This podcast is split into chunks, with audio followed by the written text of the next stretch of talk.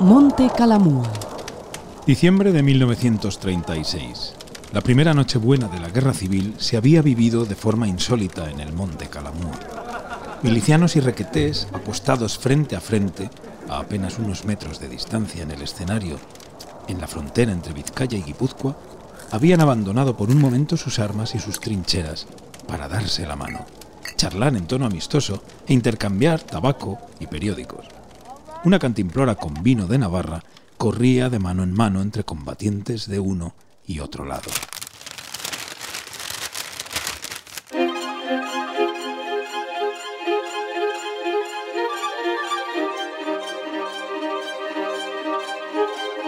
Cabalgando sobre el frío se aproxima la Nochebuena, la bendita Nochebuena, la fiesta de mayor encanto familiar, la fiesta que los pequeñitos esperan con ilusión y que los mayores bendecimos, porque tiene la virtud de reunirnos al amor del hogar paterno. Este año, sin embargo, en la noche memorable del nacimiento del Niño Dios, en torno al fuego acogedor de nuestras casas habrá sitios vacíos. Faltarán nuestros heroicos guerreros, allá en las trincheras, donde generosa y constantemente ofrecen su sangre por Dios y por España. La fraternidad navideña no tardó en esfumarse. Al día siguiente, los mismos que por un momento habían dejado atrás sus diferencias, volvieron a empuñar sus armas.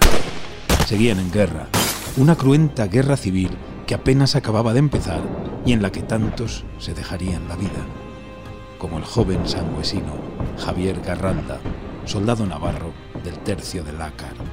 Le mataron en Calamúa allí en... Sí. ¿En qué día fue cuando El lo mataron? 26. El 26, sí. el 26 de diciembre. Sí, sí, sí. No llegó a... Ah, bueno, sí, el día después de la Nochebuena. Sí, celebraron Nochebuena. Navidad. Pues mira, el día siguiente posiblemente sería el primer muerto después de la tregua. Sí. Hubo una masacre, murieron un montón, eso sí que sé, que murieron un montón. El día 26, ¿no? Sí, sí, sí. Sí. Sí, Que fue una masacre, o sea, fue... Sí. Se guardan los secretos. Cuando recogieron su cadáver, unos maestros que habían sido compañeros de su hermano en Lemona lo identificaron y enviaron todas sus pertenencias a Sangüesa, a casa de sus padres. Entre ellas, una pequeña carta que Javier había encontrado oculta en un jersey que recibió en el frente. La habían escrito unas niñas de la localidad navarra de Oteiza de la Solana y la metieron junto a una estampita religiosa en uno de los bolsillos que después cosieron.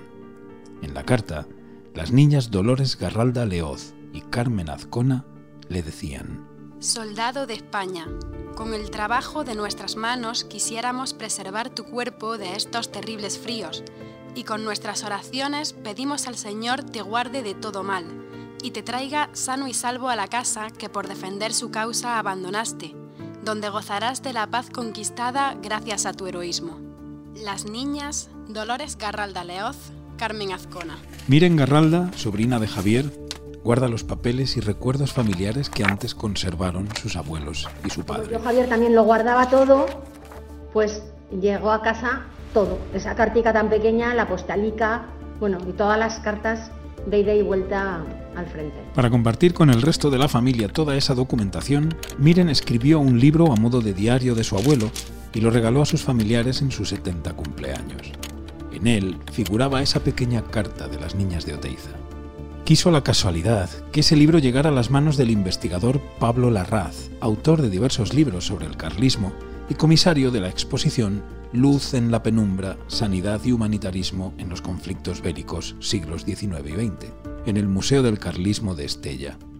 Larraz contactó con Miren e incluyó en la exposición esa carta que Dolores y Carmen ocultaron en el jersey de Javier Garralda.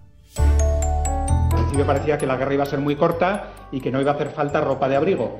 Pero cuando se va alargando y va llegando el invierno, se organizan en los, en los pueblos pues talleres de costura donde las mujeres o las asociaciones de margaritas o lo que sea, pues hacían las hacían los eh, confeccionaban los jerseys, muchas veces se les entregaba como una especie de, de papel en donde se indicaba el tamaño que tenían que, jerse- que tener los Por la jerseys, cenefa de abajo con 75 puntos, haciendo unos 6 centímetros de cenefa. eh, cómo debían confeccionarlos, etcétera. Y luego normalmente las mismas que hacían el jersey metían un- en el bolsillo Para el cosido bolsillo. Se hace una tira cuadrada. una 10 carta y a veces pues alguna estampa religiosa un detente del corazón de Jesús de los que llevaban en el pecho, que es lo que seguramente Javier recibió en el frente y conservó. Pablo Larraz escuchó de boca de un antiguo requeté de Murrieta este testimonio. Estamos heladicos de frío en el allá en el norte, ya era ya casi invierno. Yo pobre de mí, que soy falso para el frío, un frío. Y un día llegaron jerseys y cosas. Y vi el capitán, por lo que sea, me dijo así, de lana gordo, gordo, gordo, gordo, gordo, gordo. Está que así llevaba un bolsillo, y si era elegante, ¿no? Pero cosido el bolsillo. ¿Pero qué tendrá esto? Corté el hilo y un detente. El detente metido en un pequeño sobre. Este Jesús lo he hecho yo para esto. Pues bueno, recio. Joder, manso, ¿qué se llevas? Eh? Déjase. Ahora, después será bueno para llevar piojos. La vecina que se fijó en la carta. Una vecina de Oteiza de la Solana que acudió a ver la exposición reparó en la carta de las niñas y preguntó a su padre, ya mayor, si las conocía. Entonces le dijo, oye papá, ¿tú conocerías a estas chicas? Es que nos ha llamado la atención, unas chicas de Oteiza que hicieron un jersey y lo mandaron a la guerra para algún soldado. Y tú le conocerías, oye, pues a ver, dime, ¿quién, ¿cómo se llama?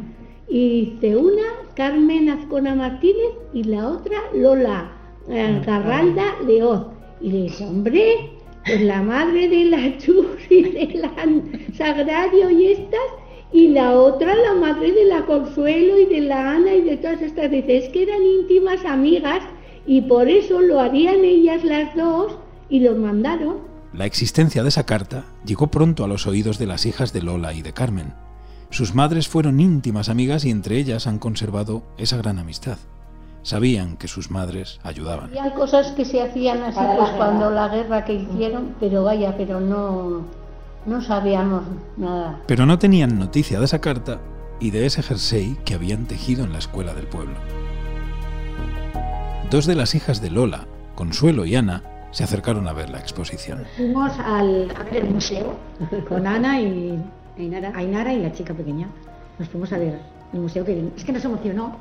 Y estuvimos hablando con las del museo y entonces las del museo nos dijo que así iban a poner en contacto con Miren porque queríamos la, la carta que habían escrito, queríamos una fotocopia o algo, ¿no? Ya que había aparecido y eso. Y entonces, pues bueno, a raíz de ahí, pues ya hablamos con Miren y después con, con Pablo.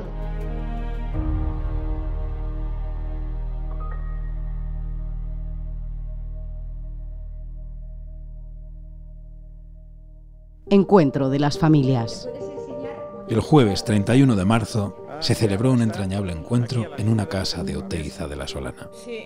Las cuatro hijas de Lola Garralda, Puri, Charo, Consuelo y Ana, junto a la nieta, Ainara, y las dos hijas de Carmen, María Jesús y Sagrario, conocieron a Miren Garralda y compartieron recuerdos. Pablo Larraz no quiso perdérselo. Haciendo un poco indagaciones con la carta, viendo la letra, quien escribe la carta en la que pone eso, le escribe Lola seguramente el, texto se lo dictaría seguramente la maestra porque es el texto típico que ponían en las cartas en los, cartas de bolsillo, digamos, eh, y luego la estampita se ve la letra de, de Carmen. Se diferencian las dos letras. Y lo que está claro es que cuando ellas confeccionaron el jersey no sabían a quién se lo mandaban. Total que al final se lo mandaron a un pariente lejano, originario de Sangüesa, sin saberlo. Porque curiosamente el combatiente Requeté y una de las niñas del jersey aunque de distintas localidades, distantes unos 70 kilómetros, compartían algún antepasado.